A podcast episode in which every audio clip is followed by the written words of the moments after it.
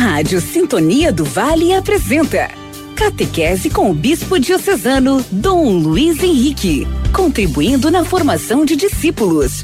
Ouvintes da querida Rádio Diocesana Sintonia do Vale, gostaria de iniciar agora uma série de catequeses sobre os sacramentos, muito importante para a nossa fé cristã católica.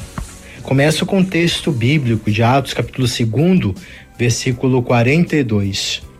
Eles eram perseverantes em ouvir o ensinamento dos apóstolos, na comunhão fraterna, na fração do pão e nas orações.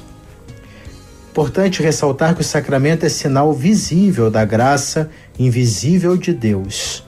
Um sinal muito especial, pleno. Contém a graça que significa um sinal eficaz, comunica a graça que contém.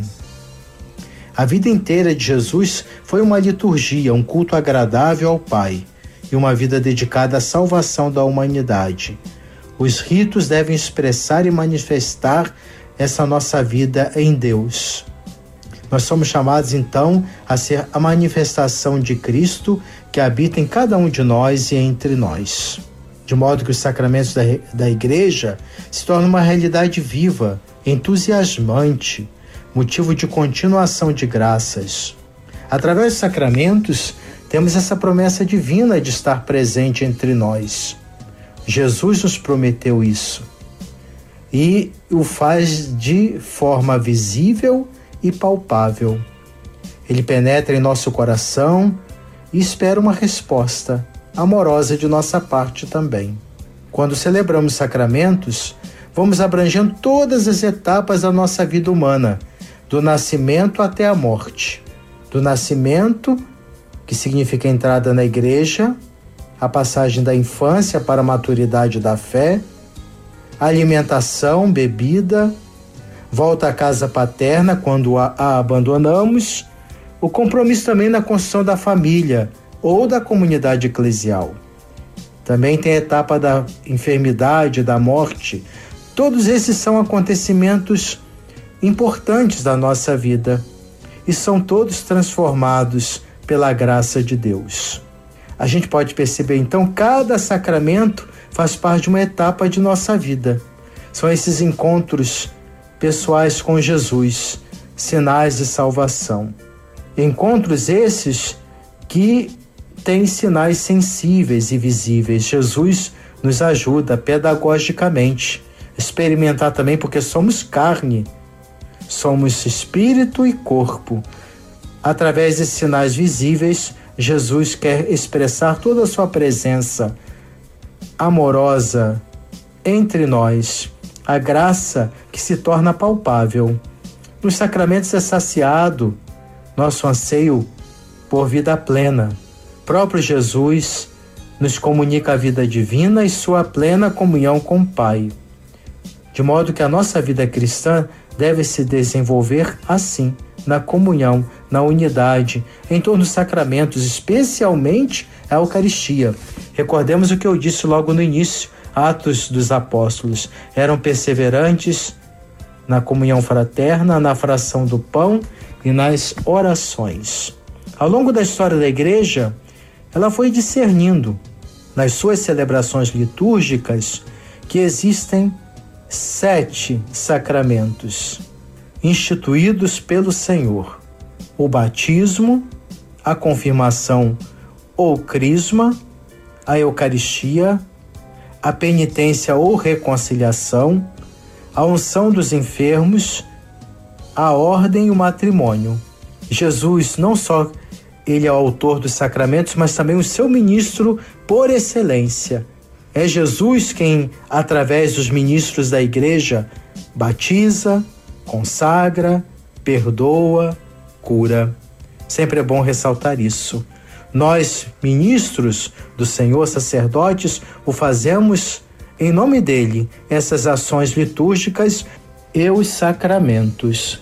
Além dos sacramentos, também temos os sacramentais. Fazem parte de nossa liturgia, tem muito a ver com a nossa piedade, instituídos pela Igreja em vista da santificação dos fiéis, da consagração de certos estados de vida. Pedimos a proteção de Deus em circunstâncias muito variadas da vida cristã, são úteis para a nossa caminhada e têm a ver com o grau de fé e de confiança. Entre os sacramentais, em primeiro lugar, temos as bênçãos, bênçãos de pessoas, de objetos, lugares, as bênçãos diárias da mesa quando agradecemos o alimento que recebemos do Senhor. Precisa ser resgatado esse sentido bonito de bênção, bênção da mesa, do alimento. Além dos sacramentos e dos sacramentais, existem muitas outras manifestações da piedade dos fiéis, a religiosidade popular na sua simplicidade, é muito bonita também. Claro, se purificando de elementos mágicos, supersticiosos, mas tem que ser valorizados e reconhecidos. A expressão de fé é tão bonita do povo, de modo que na nossa vida religiosa nos circunda a, a, os sacramentos da igreja, temos a veneração das relíquias, visitas santuários, peregrinações, procissões, via sacra, rosário, medalhas. Tudo isso tem seu sentido, seu momento, nos ajuda nessa relação especial com Deus. E é claro, a ação do Espírito, fundamental, presente em todos os sacramentos, porque é pela ação do Espírito Santo que o mistério pascal de Cristo transforma a vida dos cristãos e da comunidade eclesial. Resumindo, os sacramentos são sempre: primeiro, sacramentos de Cristo, foram instituídos por Ele, obras-primas de Deus, e assim realizam a nova e eterna aliança. Segundo, sacramentos da Igreja, existem através dela e para ela, edificam a Igreja e dependem dela. Nós, como Igreja, somos beneficiados por esses dons, essa graça recebida da parte de Deus. Terceiro ponto é sacramento da fé. Comunicam e sustentam a fé que é necessária para a reta e eficaz celebração. Quarto ponto são sacramentos da salvação, porque comunicam a graça de Deus, da qual são sinais. E quinto ponto, sacramentos da vida eterna, celebra o mistério do Senhor até que ele venha e comunica a vida de Deus ao homem. Os sacramentos não eliminam na igreja ou nos fiéis sua condição humana, mas vêm a nós para purificar, integrar a riqueza dessa presença especial do Senhor através de Sua palavra, dos sinais, dos símbolos da história, para que atualize nos tempos e lugares a salvação realizada por Cristo. Muito importante. Os sacramentos, é, nós dizemos que se realizam independente da fé. Claro que a fé é importante, porque as graças são recebidas e a forma como acolhemos nos beneficia em nosso crescimento espiritual. Mas independe, por exemplo, se a pessoa crê ou não na Eucaristia. A partir do momento da consagração, Jesus torna presente seu corpo, sangue, alma e divindade naquele momento. Agora, os sacramentais dependem de nossa fé.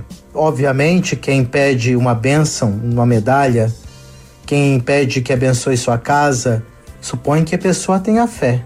Deus valoriza muito a nossa fé, a nossa confiança nele, porque é sinal de que acreditamos no amor, na ação dele em nossa vida. Não nos esqueçamos disso. A vida litúrgica começa então pelos sacramentos da iniciação cristã. Eles nos unem ao mistério pascal do Senhor e assim vai nos introduzindo no mistério de Cristo. São revelados aos cristãos os divinos mistérios sobre a verdade da fé, da vida cristã, conservados e transmitidos pela Igreja. Por isso, insistimos uma boa preparação para receber os sacramentos da iniciação cristã: batismo, crisma e eucaristia porque é o momento de conhecer as verdades da fé, conservados e transmitidos pela igreja, para que se tenha uma afetiva e efetiva adesão a Cristo neste caminho de conversão. Somos acolhidos na igreja, comunidade de fé e comunhão, e iniciamos esse percurso para nos configurar a Cristo pelo caminho da fé e da celebração, assumindo como nossa essa missão eclesial evangelizado para ser o evangelizador. Essa é a importância de uma boa preparação. Essa é a introdução sobre sacramentos e após um canto apropriado, vamos dar continuidade falando agora no sacramento do batismo. Estamos apresentando Catequese com Dom Luiz Henrique. Participe pelo telefone 3341 6767. WhatsApp 99999 2580. Iniciamos então essa reflexão sobre o sacramento do batismo, apresentando alguns textos bíblicos. Sempre importante, obviamente, nos basear nas fontes bíblicas. Comecemos com a própria atitude de Jesus, que quis se submeter ao batismo de João Batista, que batizou as multidões para a penitência. Sabemos muito bem que Jesus não tinha pecado e por isso não precisava fazer penitência. Mas através do seu batismo, ele quis ser solidário conosco e se identificar com o pecador, assumindo perante o Pai a nossa causa. Jesus assim se manifesta como o Messias enviado, inaugurando sua obra messiânica. Em Marcos, capítulo 1, versículo 11, o próprio Deus se manifesta. Tu és meu filho bem-amado, em ti encontro toda a minha satisfação. O próprio João Batista esclarece o sentido do futuro batismo de Jesus. Em Mateus capítulo 3, versículo 11: Eu vos batizo com água para a conversão, mas aquele que vem depois de mim é mais forte do que eu. Ele vos batizará com Espírito Santo e com fogo. Os apóstolos, eles deram continuidade à missão de Jesus, fazendo o que o mestre pediu: batizar em nome do Pai, e do Filho e do Espírito Santo. Podemos verificar então que o batismo de João não era ainda sacramento da igreja. Chegando a Éfeso, São Paulo encontrou alguns discípulos que só foram batizados com o batismo de João. Então disse Paulo: em Atos capítulo 19, versículo 4. João batizou com batismo de penitência, dizendo ao povo que cresce naquele que viria após ele, isto é, em Jesus. Tendo ouvido isto, receberam o batismo em nome do Senhor Jesus. Na conversa com Nicodemos, em João capítulo 3, versículo 5, Jesus ensinou a necessidade do batismo. Se alguém não nascer da água e do Espírito não poderá entrar no reino de Deus. E antes de subir aos céus, Jesus deu a ordem de modo universal a todos sobre o batismo. Todo poder me foi dado no céu e na terra. Ide então fazei de todos os povos discípulos meus, batizando-os em nome do Pai e do Filho e do Espírito Santo. Está em Mateus capítulo 28, versículos 18 a 19. Percebemos que o batismo cristão não consiste num mero ritualismo externo, mas deve ser manifestação pública da aceitação da fé em Jesus Cristo. Jesus disse em Marcos capítulo 16, versículos 15 a 16: Quem crer e for batizado será salvo, quem não crer será condenado.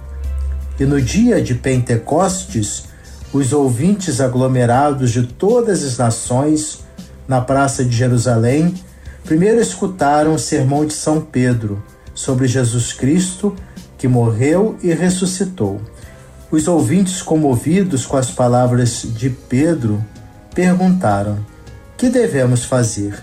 E a resposta de Pedro foi muito clara em Atos, capítulo 2, versículos 37 a 38.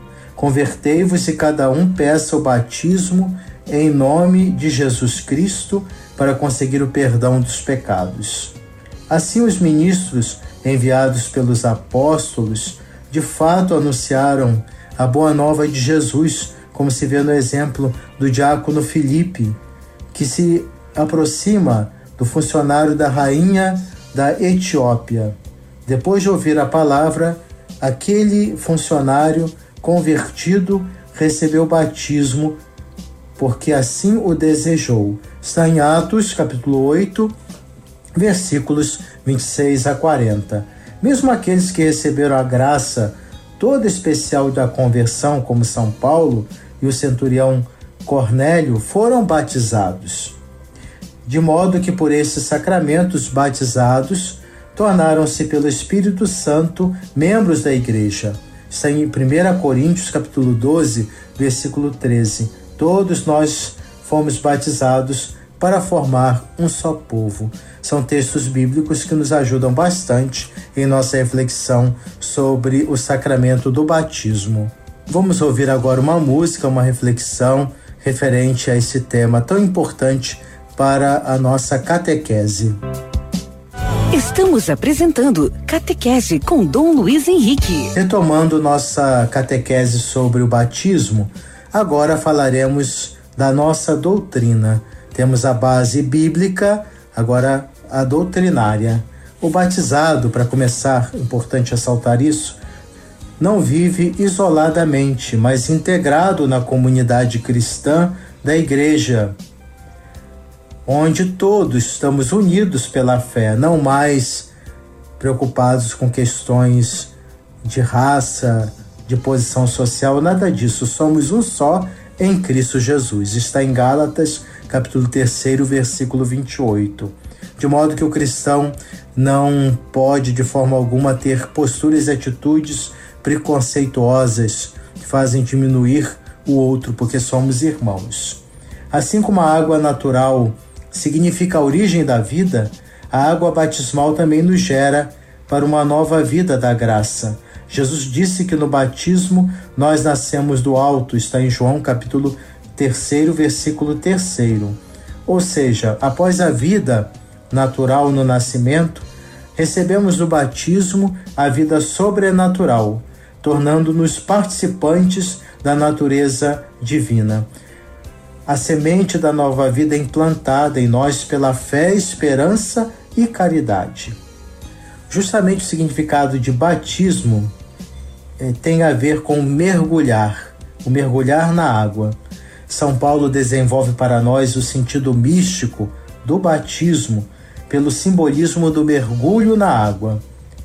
A imersão na água significa nossa morte, sepultamento com Cristo, e a emersão da água simboliza a nossa ressurreição com Cristo para a nova vida. Em Romanos capítulo 6, versículos 3 e 5, diz assim São Paulo: Não sabeis que todos os que fomos batizados em Cristo Jesus, é na sua morte que fomos batizados? Se nos tornamos uma coisa só com Ele, por uma morte semelhante à sua, seremos uma coisa só com Ele, também por uma ressurreição semelhante à sua. E acontece na celebração do batismo essa realidade. O desejar morrer com Cristo significa morrer para o pecado, para o mal, libertarmos-nos de toda atitude que nos afasta da graça de Deus ou seja, nos tornar um só em Cristo Jesus. Justamente na celebração do batismo, nós confirmamos nossa vontade de morrer com Cristo a todo mal e pecado, quando inclusive proferimos três vezes a palavra renuncio. O batismo purifica-nos de todos os nossos pecados, do pecado original e os pessoais Pois em Éfeso, capítulo 5, versículo 26, nos diz São Paulo: Cristo amou a igreja e por ela se entregou para santificá-la e purificá-la pela água do batismo e pela palavra. De modo que na efusão do Espírito Santo, no dia de Pentecostes, São Pedro também nos convida a buscar o batismo. Cada um peça o batismo em nome de Jesus Cristo para conseguir o perdão dos pecados. O batizado brilha na santidade da graça com alma pura, simbolizada na veste branca naquele momento do batismo. Pelo banho da regeneração e da renovação do Espírito Santo, São Paulo dirigindo-se a Tito, capítulo 3, versículo 5, o Espírito Santo habita em nós como templo de Deus. O próprio Espírito Santo chama em nós Abá Pai, Assim, pela ação do Espírito Santo, reconhecemos que nós somos adotados em Jesus Cristo para filhos de Deus. Sobre a objeção que alguns fazem em relação ao batismo das crianças, por dizerem que não estão na idade da razão para fazerem suas escolhas, a resposta que podemos dar é que, num primeiro estágio, não havia cristãos e, portanto, as pessoas ou eram judias ou pagãs. Para se tornar cristãs, tinham primeiro de acreditar em Jesus, depois receber o batismo. A Escritura atesta que uma vez um adulto batizado, era costume que toda a sua família fosse batizada com ele. Textos sobre famílias inteiras sendo batizadas encontramos na Bíblia. Por exemplo, em Atos capítulo décimo, versículos 44 a 47. A família de Cornélio e todas as pessoas presentes em sua casa durante a visita de Pedro Poderia alguém recusar a água do batismo àquelas pessoas depois de terem recebido o Espírito Santo como nós? Em Atos capítulo 16, versículo 14. Ela nos ouviu e o Senhor abriu seu coração para aceitar o que Paulo estava dizendo. Depois do que ela e todo o pessoal da casa foram batizados. Aqui menciona a casa de Lídia. Em Atos capítulo 16, versículo 33, ele, o carcereiro, foi batizado com toda a sua família. Alguns estudiosos pensam que essa expressão designa não apenas a sua família imediata, mas também seus parentes. Em 1 Coríntios, capítulo 1, versículo 16, diz: Batizei a família de Estevão. Entende-se a partir deste texto que se praticava indiferentemente o batismo de adultos e de crianças. Porque também diz a Bíblia: a promessa que foi feita se aplica a vocês e aos seus filhos, ou seja, às crianças. Teologicamente falando, o batismo na religião cristã substitui de uma certa forma a circuncisão judaica, e a circuncisão era normalmente dada a crianças. Evidentemente, o batismo de crianças exige da parte dos pais muita dedicação. Exige dos pais compromisso de criar seus filhos de acordo com os princípios do Evangelho, com o objetivo de garantir de alguma forma, essa educação cristã das gerações futuras, a igreja até pede que os padrinhos e madrinhas ajudem os pais na educação cristã de seus filhos. A presença do padrinho e da madrinha não é obrigatória, mas se são escolhidos, que o critério seja justamente de pessoas preparadas para ajudar os pais na boa formação cristã de seus afilhados. Algumas vezes, quando essas condições não se configuram, alguns ministros da igreja recusam ou posternam o batismo das crianças, porque não cresceriam numa atmosfera adequada. É preciso então ter uma atenção nesse aspecto. A boa formação, preparação catequética para a, os pais e os padrinhos que apresentam seus filhos e afilhados para serem batizados. E historicamente está provado que o questionamento sobre o batismo de crianças só apareceu no, na, na Idade Média, por conta de alguns grupos religiosos cismáticos e heréticos. Também é falso declarar que o batismo de crianças só teve início no século II. É verdade que depois de três séculos de evangelização, as gerações já foram cristãs por tradição familiar e a proporção de catecúmenos adultos começou a decair.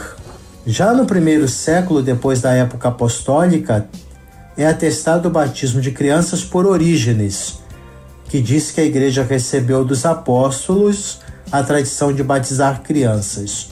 Temos testemunho de Santo Irineu, de Tertuliano, tem um livro chamado Tradição Apostólica, em que somos informados de que as crianças devem ser batizadas antes de se tornarem adultas. Eram as crianças levadas às pias batismais idade muito tenra, conforme Santo Hipólito de Roma. Podemos constatar que na história também nos mostra que as crianças eram batizadas. Cipriano de Cartago fala do batismo que deveria ocorrer no oitavo dia após o nascimento. E outros testemunhos das padres da igreja. Santo Agostinho disse: a igreja sempre batizou crianças ela recebeu essa tradição da fé de nossos ancestrais e irá conservá-la até o fim do tempo. O batismo de crianças é uma prática que está em harmonia com a muito firme e antiga fé da Igreja. Sobre o batismo por aspersão, obviamente o por imersão é mais antigo, porque inclusive simboliza melhor a questão da morte e ressurreição com Cristo. Algumas igrejas, quando são construídas, até favorecem essa forma de batizar com um batistério mais adequado. Mas isso não quer dizer que o batismo por aspersão seja incorreto. É pela praticidade da realização do batismo que se faz por aspersão, derramar água na cabeça da criança. O sentido permanece, derramar água significa purificação, vida nova, e isso é que importa. Lembrando que a matéria é a água do batismo e a fórmula: eu te batizo em nome do Pai, e do Filho e do Espírito Santo. Mudar essa fórmula torna inválido o sacramento que ali está sendo ministrado. É bom ter muito cuidado nesse sentido, principalmente os que são autorizados para a igreja para realizar o batismo. Assim, encerramos essa tema de batismo e vamos agora para a reflexão sobre a confirmação após um canto. Estamos apresentando Catequese com Dom Luiz Henrique. Passaremos a refletir agora sobre o sacramento da Crisma. Jesus preparou seus apóstolos para sua paixão e a partida de volta ao Pai. Na sua ausência física, os apóstolos seriam guiados pelo Espírito Santo para realizar a obra da salvação. Está em João capítulo 16, versículo 7.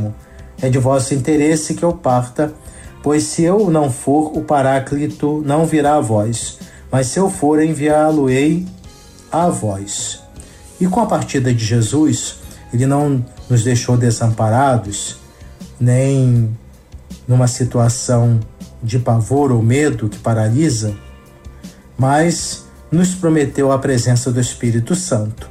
Rogarei ao Pai e ele vos dará outro Paráclito, para que convosco permaneça para sempre, o Espírito da Verdade. O Paráclito, o Espírito Santo, que o Pai enviará em meu nome, é que vos ensinará tudo e vos recordará tudo o que eu vos disse. João capítulo 14, versículos 16 a 26.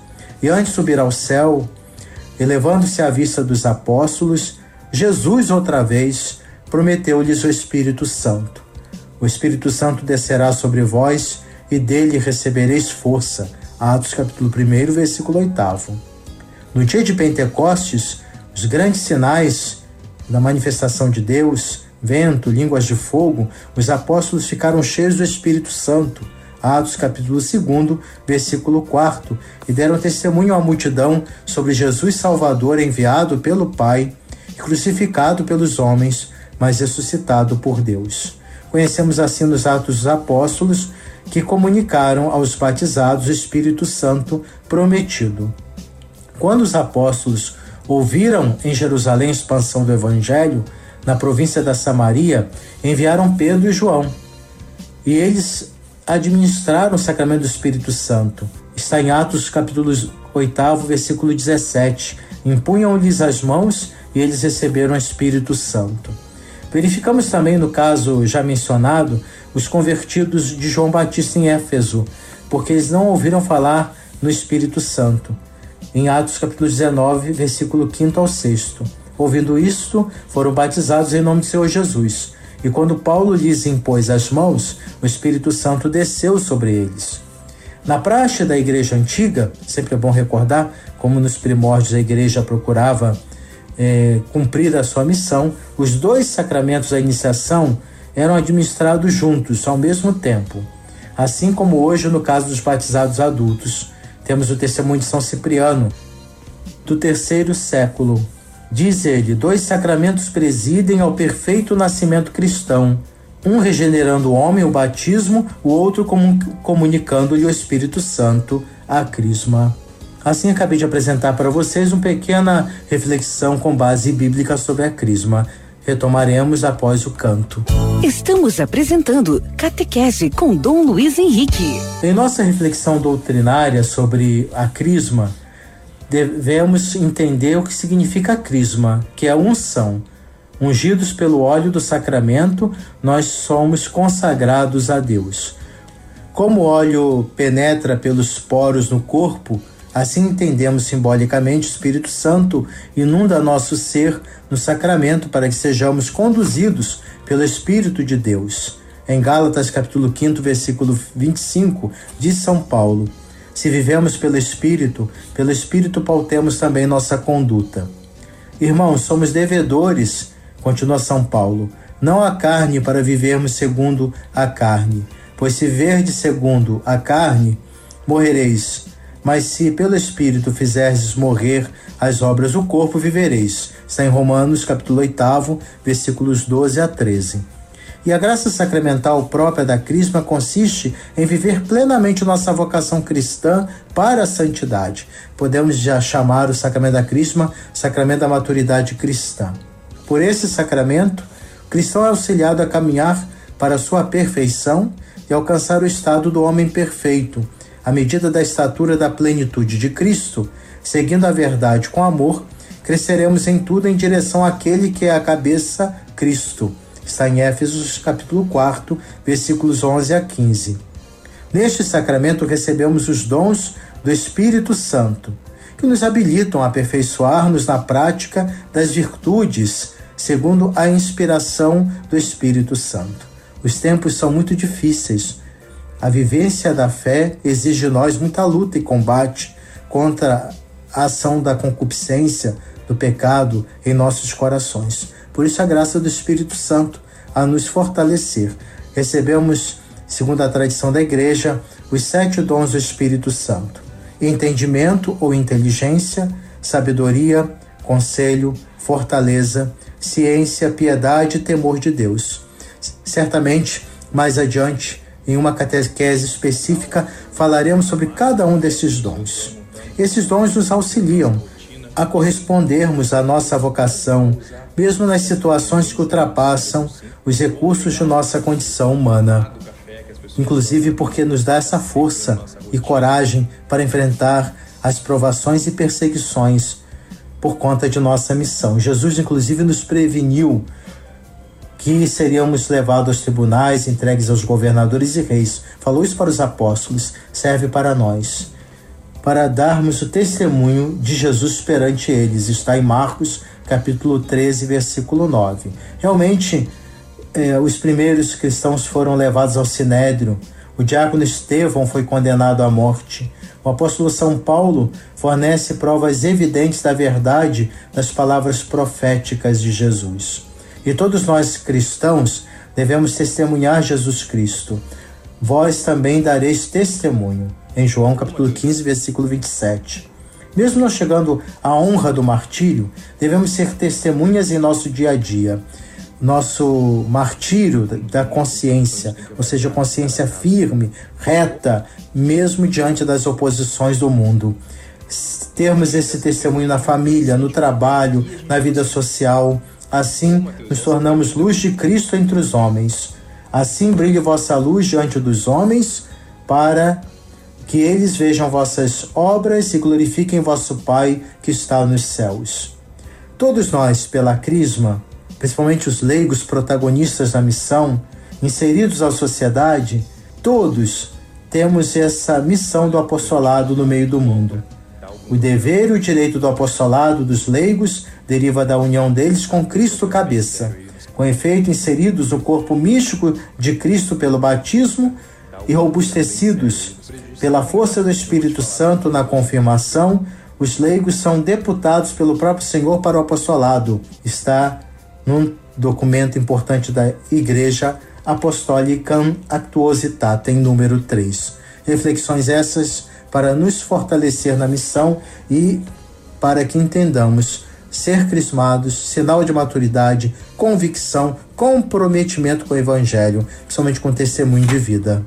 Concluímos então essas reflexões catequéticas de hoje, mais uma vez é, pedindo a todos: vivam o batismo, vivam a sua crisma na fidelidade, na participação, na perseverança. Precisamos de católicos, cristãos convictos, conscientes da sua fé. Que Nossa Senhora interceda por todos. Ave Maria, cheia de graça, o Senhor é convosco, bendito sois vós entre as mulheres, bendito é o fruto do vosso ventre, Jesus. Santa Maria, Mãe de Deus, rogai por nós, pecadores, agora e na hora de nossa morte. Amém.